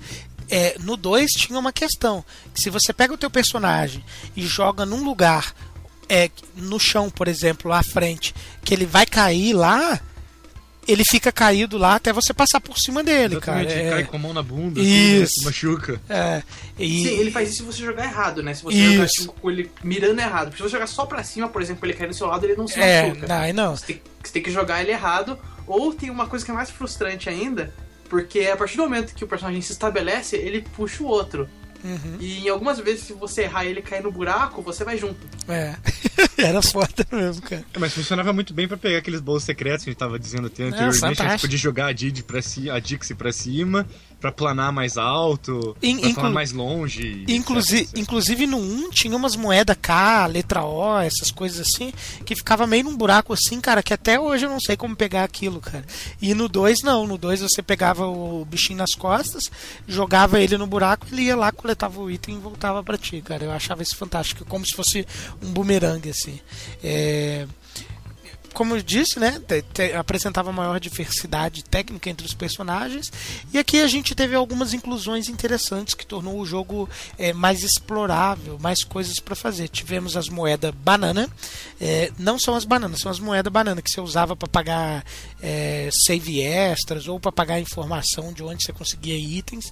Tinha as moedas Crank Coins, que eram as moedas das fases bônus, que você podia coletar até 75 e você precisava de todas essas 75 para você é, fazer as fases extras e conseguir o melhor final. É, não bastava isso para fazer o me- o melhor final. Você tinha também uma, uma moeda DK é, por fase que você tinha que achá-las também. E claro, novos mundos. Né? Então a- a- a- o replay do jogo aumentou de forma é, drástica, né, Henrique? Aumentou sim e vou até pegar um ponto que a gente acabou esquecendo de comentar muito no primeiro jogos, que no primeiro jogo, que foi a, a adição dos animais novos no Donkey Kong 2, porque no primeiro eles não tinham tanta diferença entre si. Mas no 2, por exemplo, o meu favorito, que é o Squirter, que é a, a aranha, Ah, é, muito né? diferente da. É do- minha também. Minha isso, favorita. diferente da cobra, e daí tem o. o rep- qual que repete? Repete o rinoceronte, o hangar, que é o, O- peixe-espada. O papagaio O- também. Mas o É, papagaio no 1 era usado de forma diferente. Isso, e o papagaio acho que ele tá maior, um pouquinho maior no Isso. 2, né? É de outra cor até, não é? Não, ele é verde ainda. Ele é verde ainda? Isso. Já Não, nem me lembro mais. É. Mas tem, tem dois, tem, tem um que é a roxo. Ah, O rinoceronte. É, exatamente. Não, um tem, tem papagaio- dois papagaios no 2. Tem, no dois tem é. o, o papagaio, o, o normal e o roxo. É, Porque irmão, sei ele lá. gospe, né? Isso, são dois papagaios no 2. É, exatamente. E, e tem o Squirter, cara, a introdução que ele vai aparecer no 3 novamente, mas o Squirter é de longe meu animal favorito. É. Qual que é o animal de- favorito de vocês? Tira aquela Ele fazia um barulhinho assim mesmo, Jesus. que eu não tirava a O- teia no- subir em cima. Era muito bom aquilo. No 2, o meu animal favorito é, é o. Apesar do rinoceronte ser muito carismático também, cara, mas é. é no 2, é o, é o meu animal favorito é a aranha também, cara. E é fantástico, né? Eu continuo achando fantástico um gorila montar uma aranha. Eu acho sensacional isso, cara. É, é é uma aranha que usa tênis. É, isso. E. Ah, eu, eu acho ainda melhor o, o rinoceronte, porque o rinoceronte é tipo o cachorrinho do gorila. Que, É. que gorila que não tem um, um fiel amigo rinoceronte, É. né? Mas no, no 3 aí eu vou falar no 3 o animal que eu acho que é mais bem aproveitado de toda a série. Eu, eu acho que é até tão bem aproveitado quanto a aranha. Porque a aranha você precisa muito daquela teia dela pra você ir subindo e atingindo alguns lugares ali. E às vezes eu ficava, perdi um tempão brincando só pra ver onde que eu conseguia ir. É. Sabe que não tem nada em cima do cenário, mas você vai subindo só, pra, só porque você pode subir. Você não precisa subir, mas você pode, então você sobe. É fantástico. E agora vamos falar do level design, né, cara? Que é um destaque dos três jogos. Mas enfim, é, eu gosto muito de como que o Donkey Kong Country 2 se reinventa a cada nova fase, cara. É, em, em cada nova etapa você tem uma gama é, de novas funções para compreender e dominar o nível. É, tem aquela fase da lava que eu disse que tem um balão com ar que você tem que. Ele muda completamente o que você tem que fazer ali. É, não basta pular em cima dos inimigos nem nada, você tem que controlar o time de onde você está indo até o, o- o outro. É, ar para você subir, ar quente, né, cara? É, em outra fase, no terceiro mundo, você tem jacaré que te impulsiona, né? é, te dá um, um, um pulo, ou que senão ele desaparece no, no pântano ali, cara, e aí é, muda toda a tua estratégia também. Tem outra fase que ao invés de, do pássaro te carregar, você se transforma em pássaro e você precisa passar todo um caminho controlando. Que tá cheio de espinho no cenário, né? E aí você tem que controlar o quanto você voa e por aí vai indo. Assim, tem uma dessa na água também, né? Isso tem com, com o peixe espada também. Eu gosto muito dessa é, variação. Eu tenho a impressão que cada nova coisa que você abre no Donkey Kong 2, assim, ele vai te dando um novo estímulo para você continuar é, descobrindo. Eu gosto muito disso. O, isso é uma coisa bem lembrada desse ponto que você fala de, de diferença, de, de novas formas de jogabilidade a cada fase. Isso é uma coisa da série também. É, o 2 introduziu isso bem, o 1 um tinha, mas não tanto. Mas o impressionante é que, mesmo com jogabilidades diferentes, eles acertaram em todos os modos de jogabilidade. Aham. Por exemplo, a fase da água, que geralmente é uma chatice, eu adorava as fases da água do Donkey Kong. Também. Divertidas demais. Não era aquela fase, nossa, mais uma fase chata. Aham. A fase que mudava, que você, como você falou, que você está sendo puxado pelo papagaio, ou que você se transformou no papagaio, continuava divertido, continuava funcionando bem. Não é uma É bem isso. coisa que eles falam, não, a gente vai colocar um elemento de jogabilidade novo, mas vai fazer de qualquer jeito só pra ser diferente. Eles pegaram e tiveram toda a atenção no mesmo modo normal de jogo. Inclusive, seguindo essa tendência, cara, tem uma fase. É claro que o ouvinte não vai lembrar pelo nome que eu tô falando, mas se algum dia ele quiser jogar e quiser é, lembrar, no terceiro mundo tem uma fase de nome é, Crockhead Cumbler. Que, que é uma das fases que eu mais gosto no 2, cara. E, e parece que cada detalhe da fase é pensado minuciosamente para te induzir a alcançar os objetivos ali da fase ou até te pegar em um ato falho e te forçar ao erro. Como que isso? É, é, é, tipo assim, você pode ver em determinados momentos que as bananas formam uma direção te induzindo a pular nela e cair daquela forma ali que você vai cair num, num, num jacaré que vai te impulsionar para o outro lado, onde você vai pular num, num, numa, numa libélula azul, que você vai fazer mais três pulos ali, você vai cair, chegar no, no lugar onde você precisa atingir. E depois, de repente, o jogo meio que. Claro, isso foi pensado, né? O cara vai lá e fala: Ah, beleza, você estava seguindo demais a gente, então segue essa bananinha aqui que você vai ver o que você faz. Aí você pula naquilo, você viu um jacaré ali, na hora que você pula naquela bananinha, pronto, o jacaré desaparece assim, cara. Aí tu, claro, você perde a vida para te forçar a voltar ali de novo. Mas assim, não é algo frustrante, é algo inteligente que você fala assim: Ah, você consegue perceber que os caras é, pensaram naquilo ali. Aí você vai lá, ah, seus danadinhos. Então agora eu vou parar pra, pra esperar a cabeça do jacaré sumir e voltar pra mim, cara. Eu acho isso muito fantástico.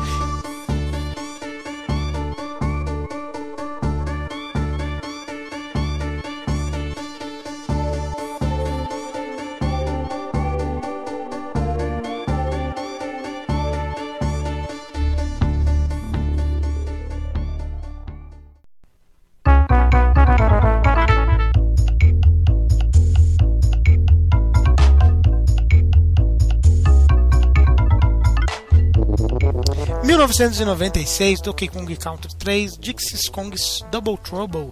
Muito bem, gente, chegamos ao último jogo da série aí, cara. É... Primeiramente, eu vou falar aqui para vocês. Esse jogo também eu joguei lá em 1996. É, esse não, o único jogo que eu tive meu mesmo em casa foi Donkey Kong 2. É, mas o 3 eu alugava bastante, eu achava fantástico, gostava muito mesmo. Mas o 3, para mim, a cabeça da época, ele tinha muitos elementos novos. E como o meu inglês não era tão bom na época assim ainda, cara, o, o 3 é o jogo que eu mais me batia em alguns objetivos, assim, principalmente eh, na época eu não conseguia entender muito bem o que, que aquelas cabanas com ursos queriam indicar. E, e você, Henrique, jogou aonde na época? É, novamente o mesmo esquema do 2, eu já tinha jogado a série, saiu no locador, a gente vê jogo novo, a gente pega e aluga, mas eu tive a mesma dificuldade com você, na época eu também era muito novo, não conseguia falar inglês ainda, e tive que, em alguns casos, pegar o auxílio da revista mesmo para saber o que tinha que fazer, porque não era mais aquele mapa linear que você passa fase, fase, fase, não, você tinha que sair da fase, você tinha que voltar em tal lugar, fazer tal coisa, sair para explorar no mapa, habilitar tal caverna, tinha elementos mais complexos na hora de você navegar pelas fases. E aí eu me bati um pouquinho também. Inclusive, isso que você falou, a gente vai falar um pouco mais adiante, eu acho que é uma das melhores qualidades do 3. E você, Chuzuan, jogou no mesmo esquema, na casa dos primos ainda? Exatamente, joguei no mesmo esquema. Até esse era um jogo que. de, um, de, um, de uma fita daquelas premiada que não salvava e foi tenso. Até um meu outro primo comprar um Donkey Kong 3 que realmente funcionava, a gente tentava jogar o máximo possível para ver se a gente conseguia zerar no mesmo dia. Que foda. Porque quando a gente tirava a fita do, do videogame, perdi os saves. Nossa, e o Donkey Kong 3, cara, desse esquema de vocês aí, pra zerar ele não era tão demorado, cara.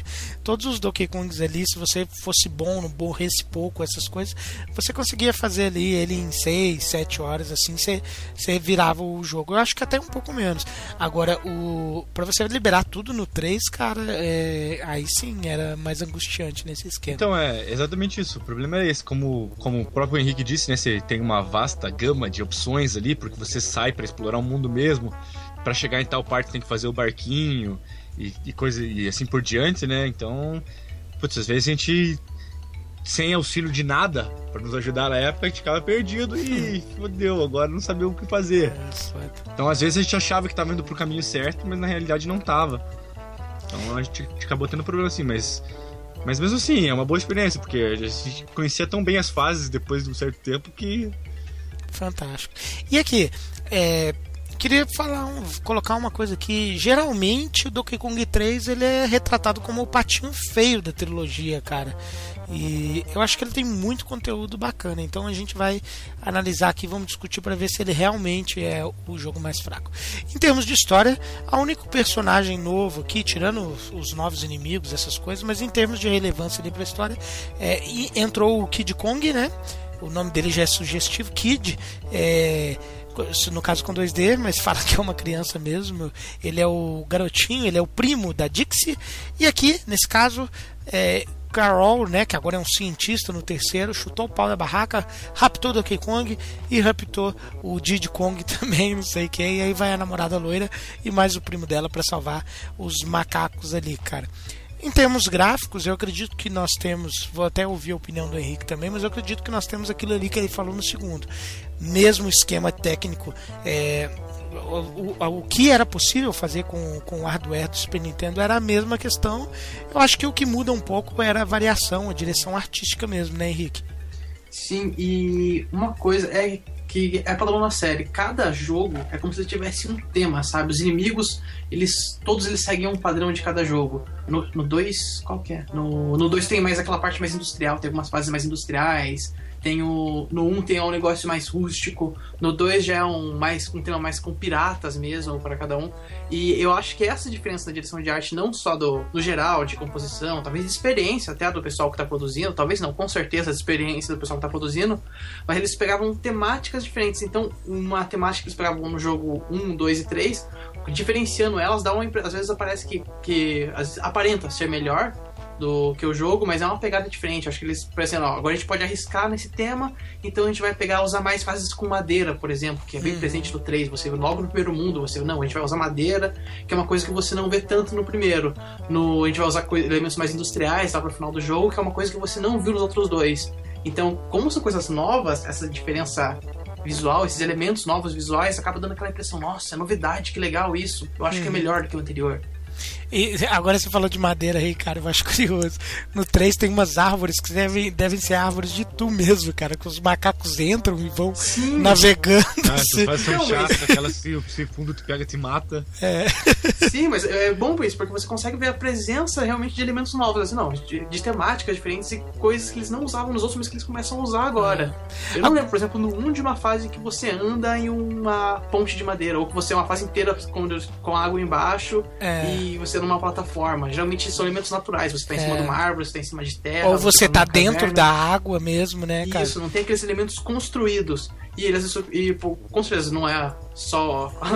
não é coincidência, mas, por exemplo, como tem os, os irmãos os irmãos Urso, que são construtores, então há, há muito mais cenários que, que, são construídos e não naturais. É, faz não é sentido. É aquela geografia natural que eles estão usando, não é só uma floresta. Ele, é. Como agora eles adicionaram construtores no jogo, eles podiam adicionar fases que foram construídas, que não são ambientes comuns. Faz todo sentido. Outra coisa que você falou que faz sentido aí, cara, logo na primeira fase do jogo, assim, cara, você entra é, e você tem interação, né? Por exemplo, assim, você está numa fase de que você está andando no solo e você pode cair dentro da água e sair dela. Inclusive gera um efeito muito bonito, assim.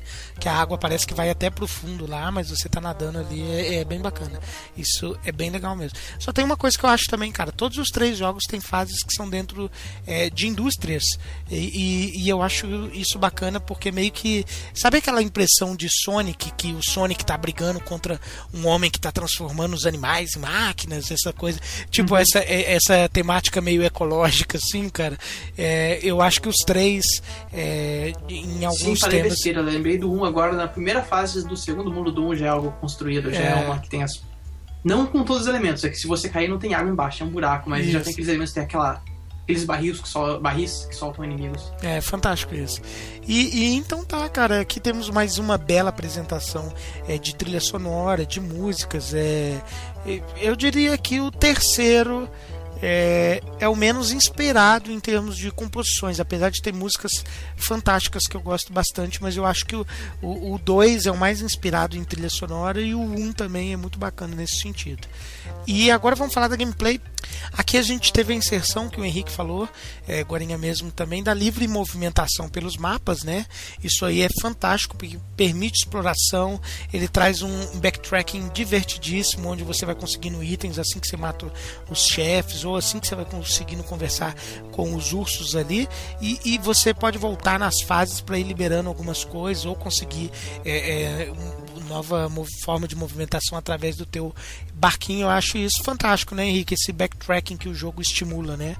É, eu, hoje eu acho o elemento interessante, na época era um pouquinho de sofrimento.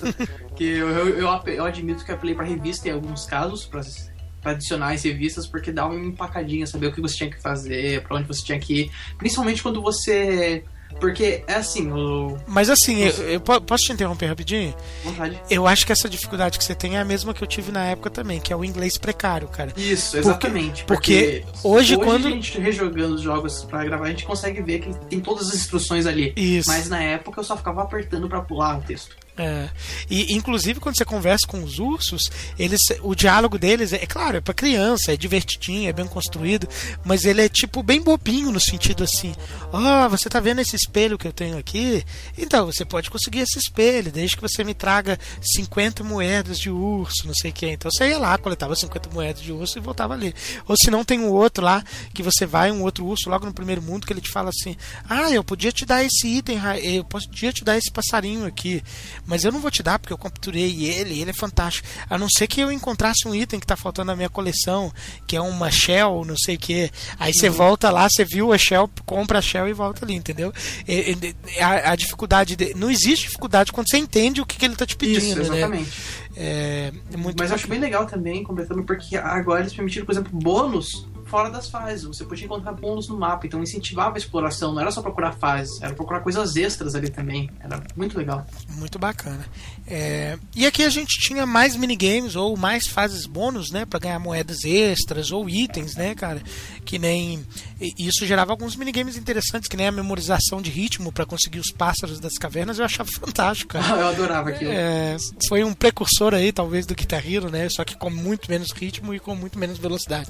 Mas eu achava fantástico aquele minigamezinho. E tinha outros também, cara. Quando você ia no Swank Kong, tinha um negócio de você jogar bola, assim, no.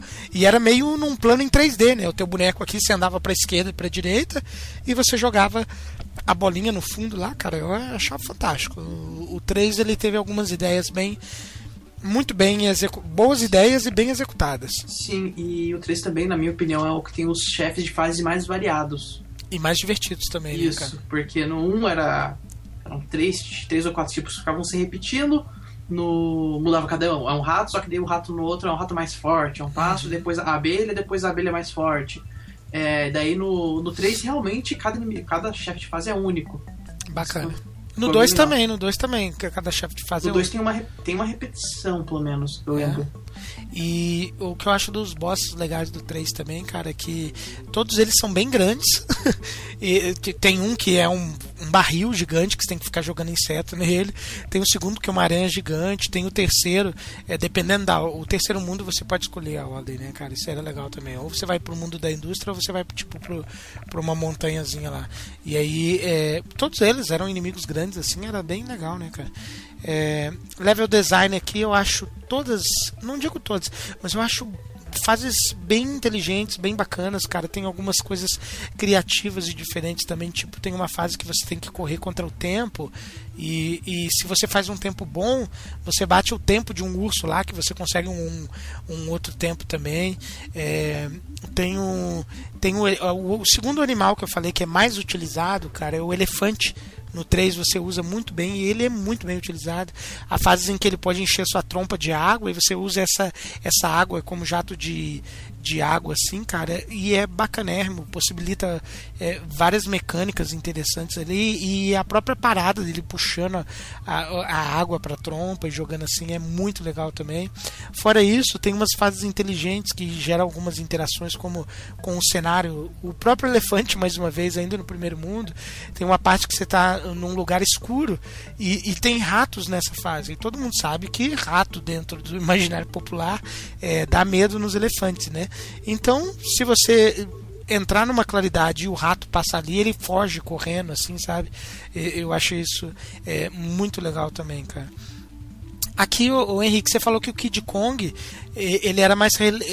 Falou não, falou que ele gera uma possibilidade, uma gama de possibilidades diferentes, mas ele tem mesmo, né, cara? Você pode usar o peso dele, como você falou, para algumas coisas. Você pode falar em que sentido que dá para usar isso pra gente? Sim, eles. Como eles pegaram. Novamente, eles pegaram uma mecânica que já tinha no jogo anterior e melhoraram ela ainda mais adicionando alguma, adicionando alguma coisa nova.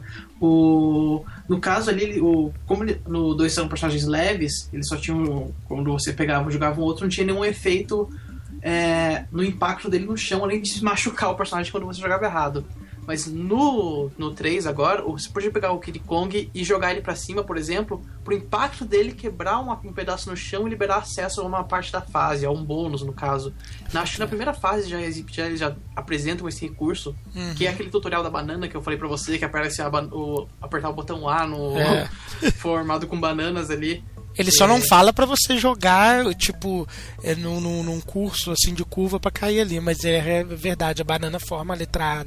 E, então, esse é um recurso que, que é muito interessante e bem explorado. Eu acho que foi uma boa sacada deles. Falei assim, não, agora peguei isso que já foi legal, agora vou ser uma variedade de peso entre os personagens. Fantástico. Ô, ô Josué, e você curtiu o 3 também, cara? Curti exatamente o que vocês disseram, né? Eu acredito que ele explora bem é, os mapas e tudo mais, até por causa dessa variedade de biomas ali que você encontra. no- Em questão, né? Você tem um mapa grande, você pode andar, ah, vou pra parte aqui das indústrias, ah, não, vou para aqui pra parte do mar, ah, vou pra parte das montanhas. Então ele explora bem essa, essa questão na construção dos seus mapas, né? Pra você ter vários, vários mapas diferentes, diferente do 1, principalmente que a maioria dos mapas é, é na, em terreno fixo, né? Na ilha mesmo em si. É, no 1 você- no um e no 2 você só anda entre as fases, né? Você só vai andando assim, ela não representa algo que você pode explorar mesmo. Entendo. É, eu achava maravilhoso o mapinha. Agora deixa eu falar um negócio. Você estava comentando aí no início, cara, e eu tô falando pros ouvintes, que a série já tem 20 anos, né?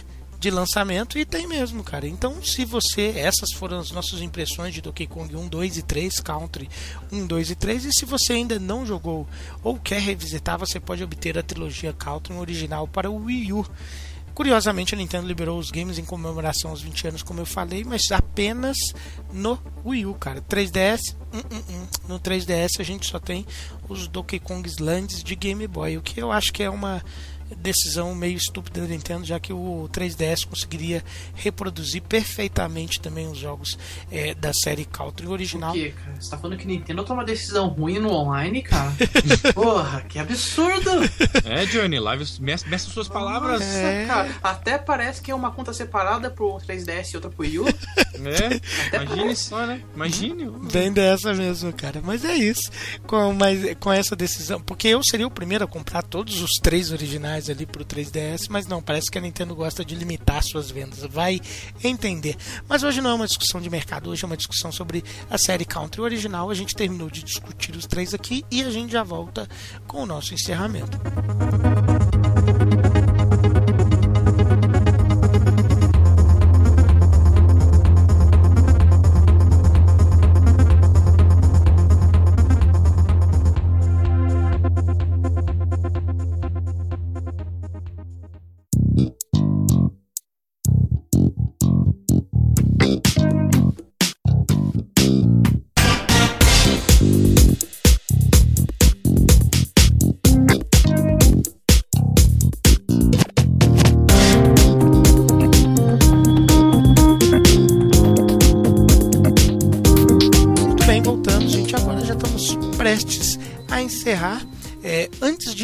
Gostaria de perguntar ao Henrique. Henrique, você jogou o Donkey Kong Country 4, cara?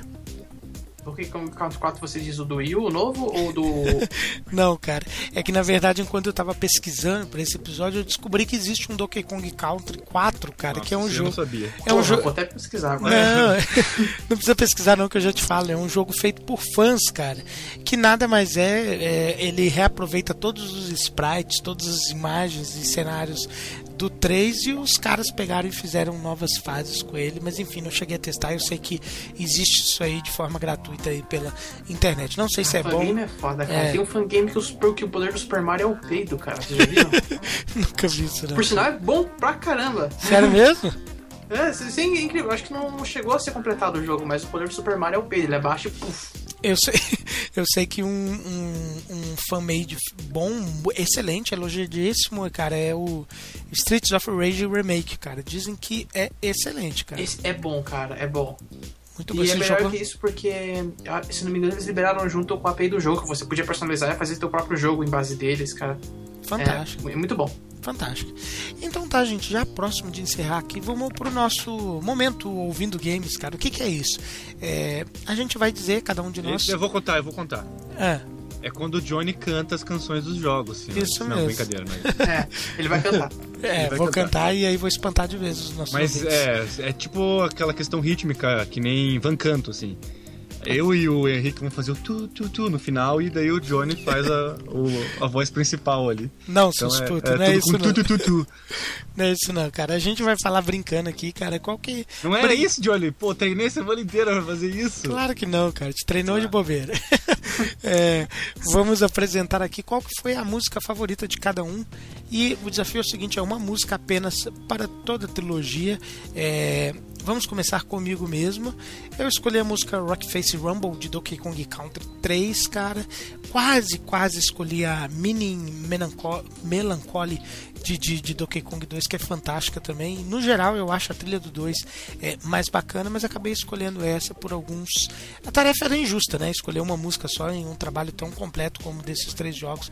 É, mas escolhi essa por alguns motivos. Primeiro, a nostalgia, ela me lembra uma das fases mais divertidas e desafiantes do terceiro episódio. E também ela tem uma levada mais tribal ali no seu início, tem uma simulação de flauta, bastante percussão. E ela varia bastante também. Depois de um certo tempo, você tem um quesinho de teclado ali, uma simulação de teclado, óbvio, não é, né? A limitação do hardware. E depois de mais um certo tempo, você tem mais uma entrada do que seria um solo de guitarra ali que eu acho bem bacana. Enfim, uma composição é, legal, bem ritmada e condiz com os cenários ali de montanhas. Enfim, eu gosto bastante e você escuta ela agora no Ouvindo Games.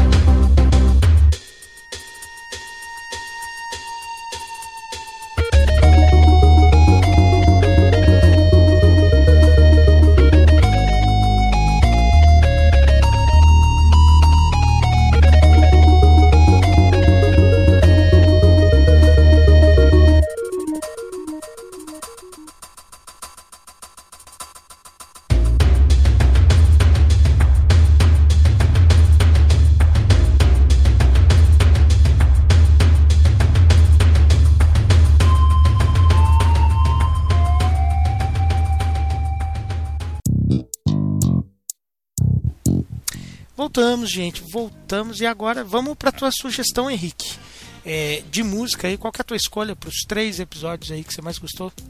A minha música favorita talvez não seja a tecnicamente mais perfeita em questão de arranjo ou ritmo, mas é que ela tem um detalhe muito interessante que ela acontece no- na última batalha do primeiro jogo, que é o Gangplank Ga- Gangplank Gladion. Não lembro o nome da É música agora. Você vai ouvir aí, você vai saber de qual eu estou falando. E, mas o mais interessante dela é que ela funciona com o ritmo da batalha. Cada fase do chefe ela vai ficando cada vez mais agitada, mais pesada, vão adicionando mais. Agora vão adicionar uma batida, agora adicionaram uma guitarra. E vai, é uma evolução da música de acordo com a batalha. E por incrível que pareça, ela se encaixa perfeitamente. Se você pegar ela no YouTube e reproduzir ela no YouTube, você vai conseguir ver as fases da luta no tempo correto. Ela, foi, foi um cálculo perfeito do ritmo dela para entrar cada som, ficou muito legal. É por isso que é a minha escolha. Bom,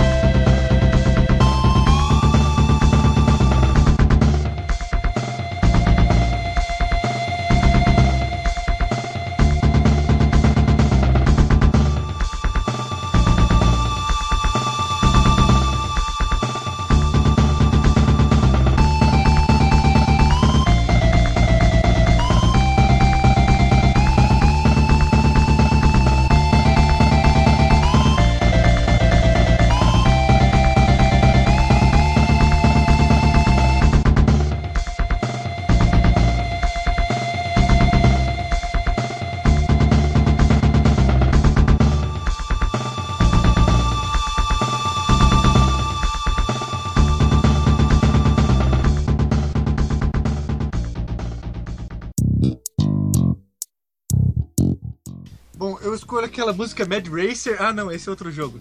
é, mas essa música é muito boa. Quem nunca ouviu, escute Mad Racer, do Top Gear. É, na verdade, eu, no Donkey Kong eu escolhi Candy's Love Song, porque ela tem um ritmozinho de blues, assim, eu realmente gosto. Foi o Donkey Kong que eu mais joguei, o Donkey Kong Country 1. E não sei, ela me passa uma nostalgia, assim. Eu gosto de outras músicas, tem a Aquatic Ambience, que é a música da fase da água e tal, mas a Candy's Love Song eu acho realmente que, que me agrada mais. Então, senhores, vocês podem se deliciar com ela aí exatamente agora. Muito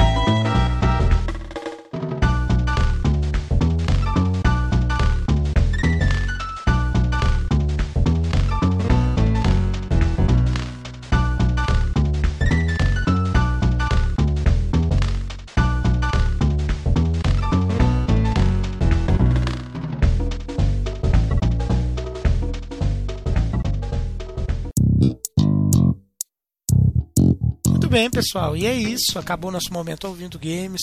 Um pouquinho de nostalgia através da música aí para os seus ouvidos. E agora, já encerrando mesmo o nosso programa de hoje, esperamos que vocês tenham gostado, vocês que nos acompanharam até, uma, até agora. Vou dizer a, ordem favorita, né, cara, do, dos nossos casters dos jogos.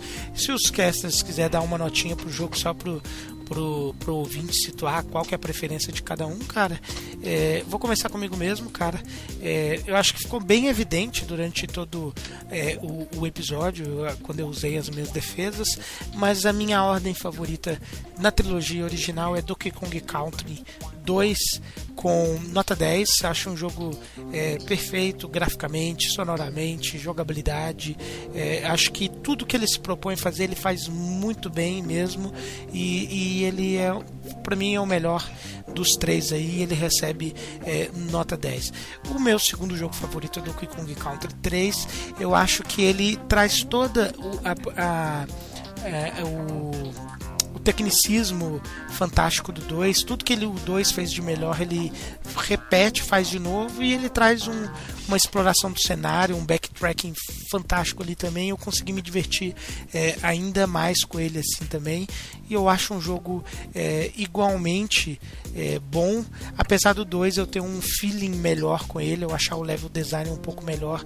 Eu dou nota 10 também pro Donkey Kong Country 3. E o primeiro é o que eu menos gostei, mas não menos. É, ele também é um, é um, jogo perfeito na época que ele saiu, tudo que ele. Perfeito, eu não digo, eu tenho ainda algum problema ali com.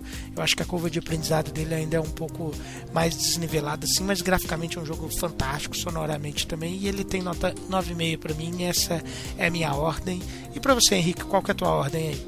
A minha ordem favorita, eu acho que Acho não. O 2 vai ser com certeza o meu jogo favorito da série. Gosto demais dele. Foi uma evolução grande do primeiro. Pegou tudo que deu certo, adicionou elementos novos e teve uma direção de arte fantástica. O 2 é meu favorito da série. Não vou dar nenhuma nota, só por. Ficaria complicado no... dividir eles em notas, então vou falar só uma ordem. Uhum. E o segundo jogo favorito é o Donkey Kong 1. Apesar do Donkey Kong Country 3 ele ser muito bom, é um jogo com mecânicas talvez tecnicamente ele seja melhor do que o primeiro, eu me diverti muito mais jogando o primeiro do que jogando o 3. Sim, então é importante. é isso que eu vou deixar como fator principal na decisão dessa ordem. Mas os três jogos são fantásticos e não, não nenhum jogo de, consegue ser, não é nem, nem ao menos mediano. Todos são excelentes. São excelentes mesmo. Todos os três são excelentes. E você, Josué? Eu com certeza acredito que o melhor jogo seja Black Desert. mas. Mas eu dou uma nota mediana para todos. Eu acredito que eles não sejam um 10. Eles são um 8,5. Sério? Pra mim, claro, com certeza. Né? Claro, antes que, tua antes opinião, que é. eu amanheça morto. É por isso que eu não dou nota. eles são, eu acredito que eles todos são um 8,5. É...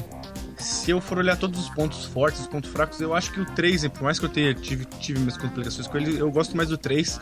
Eu acho que ele tá mais bem apurado e em, em todas as questões, graficamente, no áudio também, a questão do áudio e tudo mais.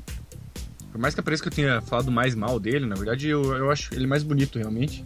Então eu acho que eu, inicialmente aí na minha lista eu colocaria o 3, até porque pra quem quiser jogar e não tem muito saco pra jogar jogos antigos, coisas assim, eles como eles não têm uma cronologia realmente ligada entre si assim, você não precisa ter jogado todos os jogos pra você entender, porque eles te ensinam a mecânica no início do jogo, né? As fases mais fáceis e tudo mais. Eu acho que o 3, depois o 1 e depois o 2, porque eu não sei, é uma questão pessoal. eu acho o 2 melhor, mas ao mesmo tempo eu não acho. Provavelmente foi o lá, que acho você menos se divertiu. chatas que, me, de- de- me deram essa impressão. Então é aquela coisa que foi marcada pra ser criança, assim. 2 tem umas fases que são chatas, realmente são chatas, assim. Então o 3, daí o 1 e depois o 2. Fantástico, cara. Fantástico. Foi um prazer estar aqui com vocês. Espero que nossos ouvintes tenham gostado também. E antes de terminar, aliás, terminando, eu vou deixar uma música aqui pra vocês, que é uma indicação, cara, que é um álbum que o OC Remix, um site que tem aí na internet que eles fazem é, remixes, eles criaram um álbum completíssimo de Donkey Kong Country 2, cara, todas reinterpretações das músicas dos jogos, do jogo, que ficou um trabalho muito bacana, coisa profissional mesmo, poderia ser utilizado em qualquer é, jogo aí, inclusive do Wii de Donkey Kong, e seria muito bem recebido. O nome do, do álbum é DKC, obviamente Donkey Kong Country 2, Serious Monkey Business. Eu deixo essa dica para vocês e a gente volta no próximo Rodando Planeta Gamer. Grande abraço.